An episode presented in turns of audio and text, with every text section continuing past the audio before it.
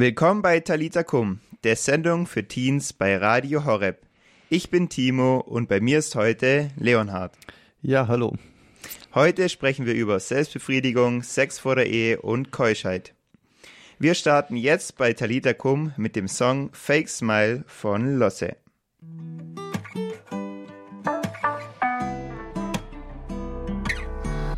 Ich tauch ab, ihr seht mich sieben Tage nicht, ja. Date Night, nur mein Burnout und ich, ja. Ich bin allein mit 100 Mails in meinem Postfach, wie zu viele. Ihr hört Radio Horeb, du hörst Talita Kum und unser Redaktionspraktikant Josef Weber hat sich mit dem Thema Keuschheit auseinandergesetzt. Hier hört ihr nun seine Gedanken. Ich werd nicht Priester, weil dann muss ich keusch leben und darf keinen Sex haben. Yep, stimmt. Wusstest du auch, dass die Kirche jeden dazu anhält, nicht einfach so Sex zu haben? Hä, was? Ja, richtig. Die Kirche hält jeden, der nicht im Bund der Ehe eingegangen ist, dazu an, keusch zu leben. Hä, das ist ja voll unfair, Sex macht doch Spaß und die Gesellschaft sagt doch auch, habt doch Sex mit jedem, wo du willst. Stimmt. Die Frage ist, ist das auch wirklich so gut? Die Hersteller von Verhütungsmitteln garantieren zwar, ha, unsere Produkte sind sicher, dadurch wird die Partnerin nicht schwanger, aber die Wahrheit ist, es gibt keinen hundertprozentigen Schutz, in Anführungszeichen Schutz, dass die Partnerin schwanger wird. Es sei denn, du lässt dich kastrieren oder sterilisieren, aber das will, glaube ich, keiner. Ja, mit anderen Worten, wenn du Sex hast, muss dir klar sein, dass die Möglichkeit besteht, dass du Vater oder Mutter wirst. Dass du ein Kind kriegst. Und wenn du ein Kind kriegst, bedeutet das auch, dass du Verantwortung dafür hast. Und mal ganz ehrlich, fühlt man sich schon bereit für die Verantwortung, ein Kind zu bekommen, wenn man nicht in einem gesicherten Verhältnis ist? Und das ist es ja auch, was die Ehe eben bietet. Daher ist dieses Gebot von der Kirche, nicht einfach mit jedem ins Bett zu hüpfen, nicht weil sie Spielverderber sind, sondern weil sie sagen, Leute, alles zu seiner Zeit, habt Sex, aber in der Ehe, denn dann ist die Chance viel, viel, viel größer, dass es euch da gut geht. Doch Keuschheit begrenzt sich nicht nur auf körperliche Aktivität, sondern Keuschheit fängt schon im Kopf an. Kleines Beispiel. Wenn du jemanden auf der Straße begegnest, was ist das Erste, was du tust? Ihn lächeln und grüßen oder abchecken, wie der oder diejenige gebaut ist. Ihr merkt schon. Wenn ich nämlich nur darauf schaue, dann reduziere ich den anderen einzig und allein auf seinen Körper. Dann ist er eigentlich nicht mehr als irgendein Objekt. Doch da wir wissen, dass wir alle von Gott geschaffen und jeder geliebt ist und wir unseren Nächsten lieben sollen, wie wir uns selbst lieben, wollen wir uns doch mal um diesen Rat der Kirche bemühen. Keusch zu leben, ihm tun und denken. Talita Kum, die Sendung für Teens, heute am Montagabend bei Radio Horeb. Bei mir im Studio ist jetzt Leonhard. Leonhard spielt gerne Geige, ist bei den Pfadfindern anzutreffen und fährt auch öfters Rennrad. Er ist 19 und macht gerade bei Radio Horeb sein Praktikum. Jetzt haben wir gerade diesen kleinen Beitrag über Keuschheit gehört. Leonhard, was bedeutet denn Keuschheit für dich eigentlich genau? Also, wenn wir jetzt mal im Katechismus der katholischen Kirche, also es ist ja dieses dicke Buch, wo so die Antworten auf wichtige Glaubensfragen drinstehen, wenn man da mal nachschlägt, stößt man auf äh, folgende De Definition, nämlich Keuschheit stellt die geglückte Integration der Geschlechtlichkeit in die Person und folglich die innere Einheit des Menschen in seinem leiblichen und geistigen Sein. Also das werden jetzt wahrscheinlich die wenigsten nur verstanden haben, deswegen erkläre ich das jetzt mal leichter verständlich. Also Keuschheit bedeutet einfach, dass man sich frei dafür entscheidet, sexuell enthaltsam zu leben. Ähm, man sollte aber Keuschheit nicht mit Enthaltsamkeit verwechseln. Man kann auch keusch leben, obwohl man schon verheiratet ist und schon Kinder hat. Wenn man nämlich verheiratet ist, darf man mit seinem Ehepartner schlafen und Kinder bekommen. Das ist auch so von Gott gewollt. Man darf aber, wenn man verheiratet ist, nicht einfach so mit einer anderen Frau oder einem anderen Mann schlafen. Das würde jetzt nicht gehen. Und das ist auch nicht von Gott gewollt. Du hast jetzt gesagt, dass Eheleute keusch leben sollen. Für wen gilt denn diese Keuschheit alles? Also grundsätzlich sind alle Christen von der Kirche dazu angehalten, keusch zu leben. Also nicht nur Priester, wie manche vielleicht glauben, nein, alle Christen sollen keusch leben. Also auch Jugendliche und junge Erwachsene, so wie ich. Für uns bedeutet die Keuschheit nämlich, dass wir keinen Sex vor der Ehe haben sollen. Allerdings bezieht sich die Keuschheit nicht nur auf körperliche Handlungen. Keuschheit fängt schon, wie Josef auch gesagt hat, im Kopf an. Und da bringe ich nochmal das Beispiel. Wenn man jemandem auf der Straße begegnet, was ist dann das Erste, was man tut? Lächeln und sie oder ihn grüßen oder abchecken, wie derjenige gebaut ist. Man merkt schon, wenn man nur darauf schaut, äh, nur darauf schaut, reduziert man den anderen einzig und allein auf seinen Körper. Dann ist derjenige eigentlich nicht mehr als ein Objekt. Okay, du hast schon gemeint, ein Argument ist es sozusagen, dass man den anderen dann zu einem Objekt macht. Deshalb sollte man keusch leben. Aber was gibt es denn noch für weitere Argumente, warum man keusch leben sollte? Besonders auch für Jugendliche, wie jetzt zum Beispiel für dich. Ja, also die Gesellschaft suggeriert uns Jugendlichen natürlich, dass es ganz normal sei, dass man mit jeder beliebigen Person, wann immer man will, Sex hat. Ähm, ja, aber die Frage ist halt, ob das wirklich so gut ist. Hersteller von Verhütungsmitteln garantieren zwar Schutz und sagen, dass ihre Produkte sicher sind und die Frau nicht schwanger wird. Tatsächlich gibt es aber eigentlich keine Verhütungsmittel, die 100% Schutz bieten. Wenn man also Sex hat, muss einem klar sein, dass die Möglichkeit besteht, dass man Vater oder Mutter wird. Also dass man ein Kind kriegt. Und ähm, ja, wenn man ein Kind kriegt, bedeutet es dann natürlich auch, dass man Verantwortung für das Kind hat. Und ja, mal ganz ehrlich, ähm, fühlt man sich bereit für die Verantwortung, ein Kind zu bekommen, wenn man noch nicht in einem gesicherten Verhältnis ist. Äh, und das ist es nämlich, was die Ehe bietet, dieses gesicherte Verhältnis. Daher ist dieses Gebot von der Kirche, nicht mit ihm ins Bett zu hüpfen, nicht weil sie Spielverderber sind, ähm, sondern weil sie sagen, Leute, alles zu seiner Zeit, habt Sex, aber in der Ehe. Und ähm, ja, ich bin ja 19 Jahre, hast schon gesagt. Und ähm, ich muss ehrlich sagen, also ich fühle mich jetzt noch nicht bereit, die Verantwortung für ein Kind zu übernehmen. Und ähm, ich denke mal, ähm, das geht den meisten im Alter auch so, aber auch denen, die natürlich jünger sind. Und ähm, ja, das Risiko, ungewollte Schwangerschaften zu vermeiden, ist äh, nicht der einzige Grund, um auf Sex vor der Ehe zu verzichten. Ich habe mich natürlich über das Thema informiert und habe auch mal im Internet recherchiert. Und ähm, ja, da bin ich auf einen ganz interessanten Artikel gestoßen. Nämlich haben Forscher von der Brigham Young Universität in Provo, also in Utah in den USA, untersucht, inwiefern sich das Aufsparen, also kein Sex vor der Ehe, auf die Beziehung auswirkt. Und ähm, ja, die Ergebnisse waren ziemlich eindeutig. Die Paare, die mit dem Sex ähm, gewartet haben, sind glücklicher. Und äh, die Forscher sehen eine mögliche Erklärung darin, dass Paare, die mit dem Sex warten, deutlich mehr miteinander sprechen und dadurch schneller Probleme lösen können. Und, ähm, und in dem amerikanischen Journal of Family Psychology wurden die Ergebnisse der Datenanalyse auch veröffentlicht und ähm, laut ihnen ist die Beziehung bei denen, die keinen Sex vor der Ehe haben, bis zu 20 22 Prozent stabiler als bei denen, die innerhalb des ersten Monats Geschlechtsverkehr hatten. Okay. Ja. Heißt es jetzt für dich, ähm, dass du tatsächlich keinen Sex vor der Ehe haben willst und dass du warten willst? Ja, tatsächlich doch. Also das habe ich vor. Ähm, ja, ich habe hab auch noch aktuell keine Freundin, also von dem her würde es sowieso eher schwieriger werden. Aber auch wenn ich eine Freundin hätte, würde ich trotzdem damit warten. Und äh, ja, genau.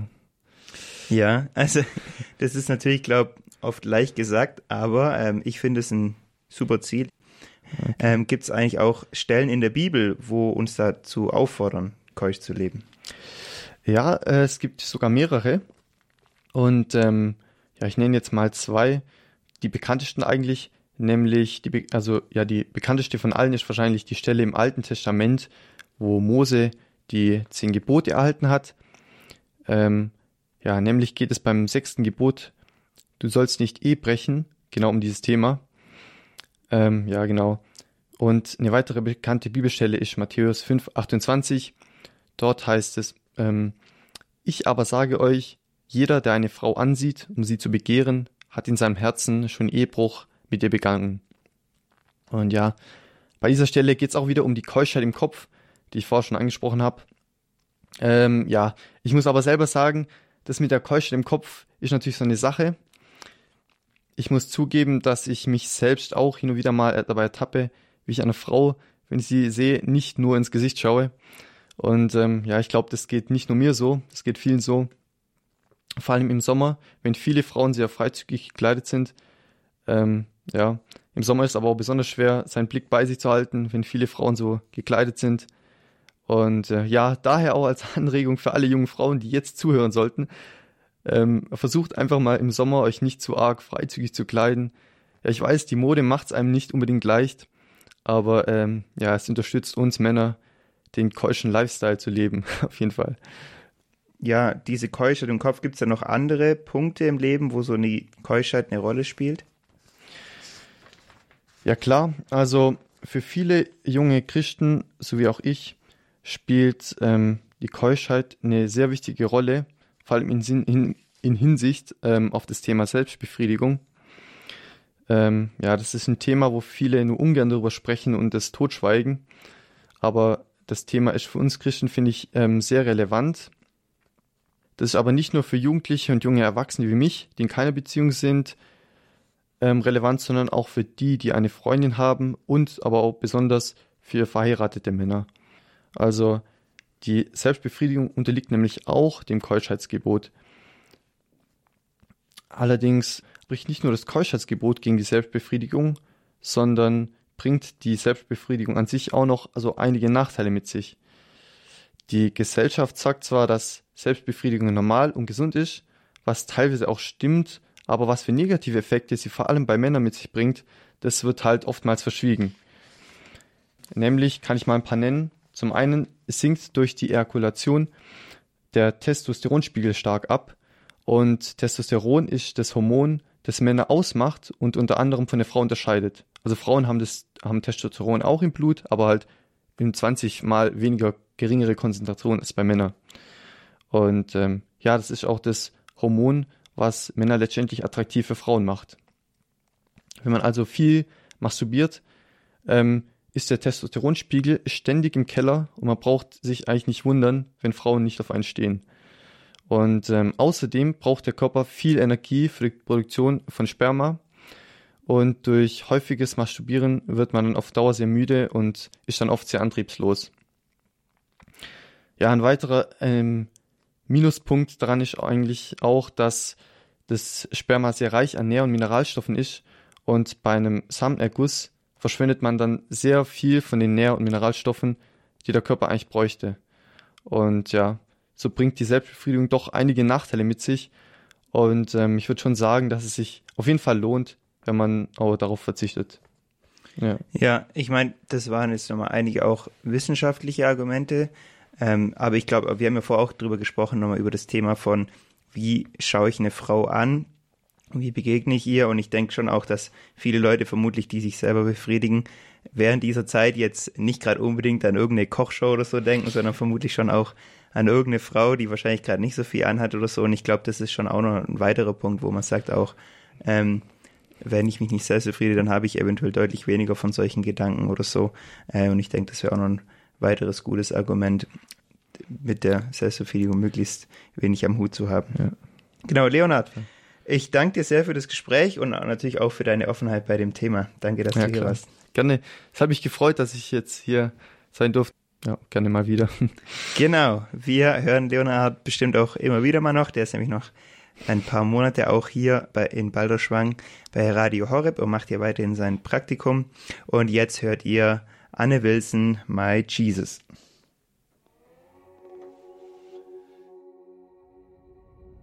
Are you past point of weary?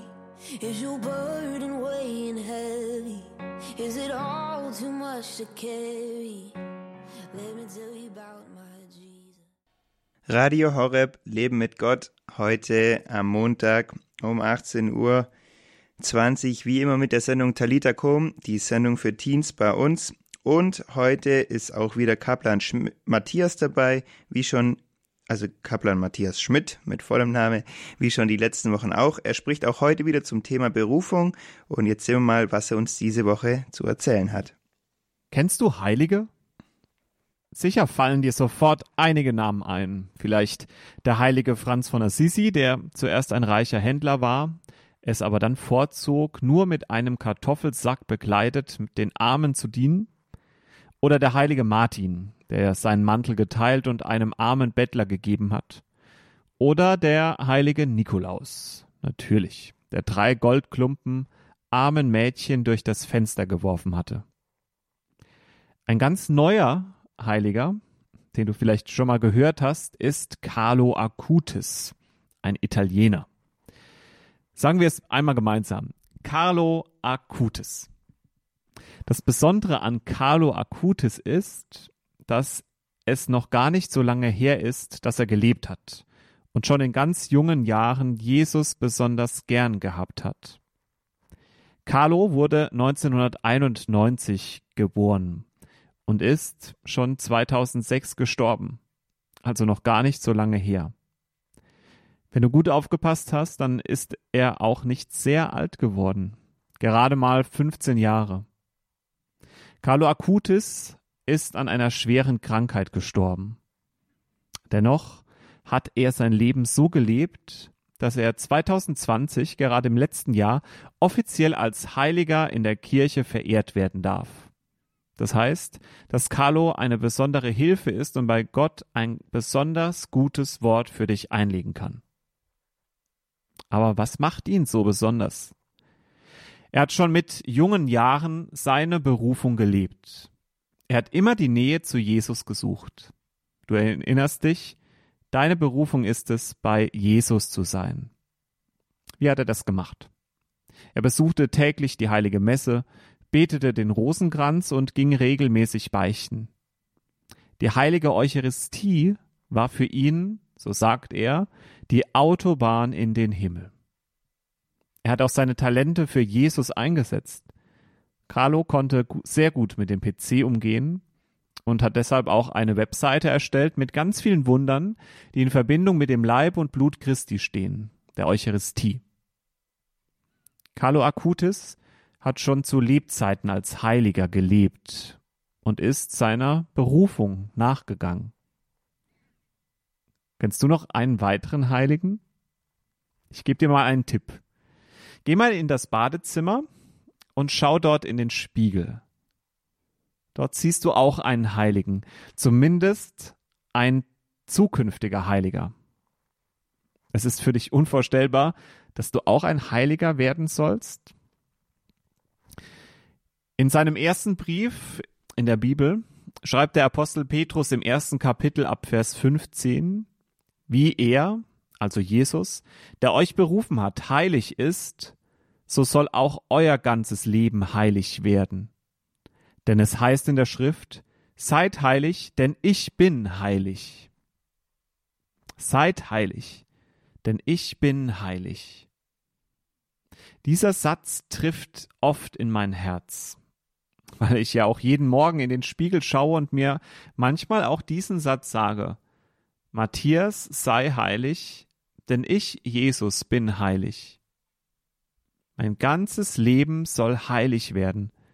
Ich bin berufen zur Heiligkeit.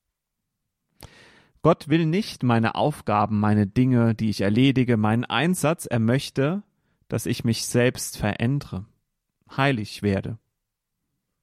Im Alten Testament wird das Wort heilig erklärt. Es bedeutet so etwas wie abgesondert oder andersartig. Heilig bedeutet anders zu sein. Der Apostel Petrus beschreibt auch ein wenig, was er damit meint, wenn er sagt, seid heilig, denn ich bin heilig. In seinem Brief heißt es weiter, setzt eure Hoffnung ganz auf die Gnade, die euch bei der Offenbarung Jesu Christi, also wenn Jesus wiederkommt, geschenkt wird. Setzt eure Hoffnung ganz auf die Gnade.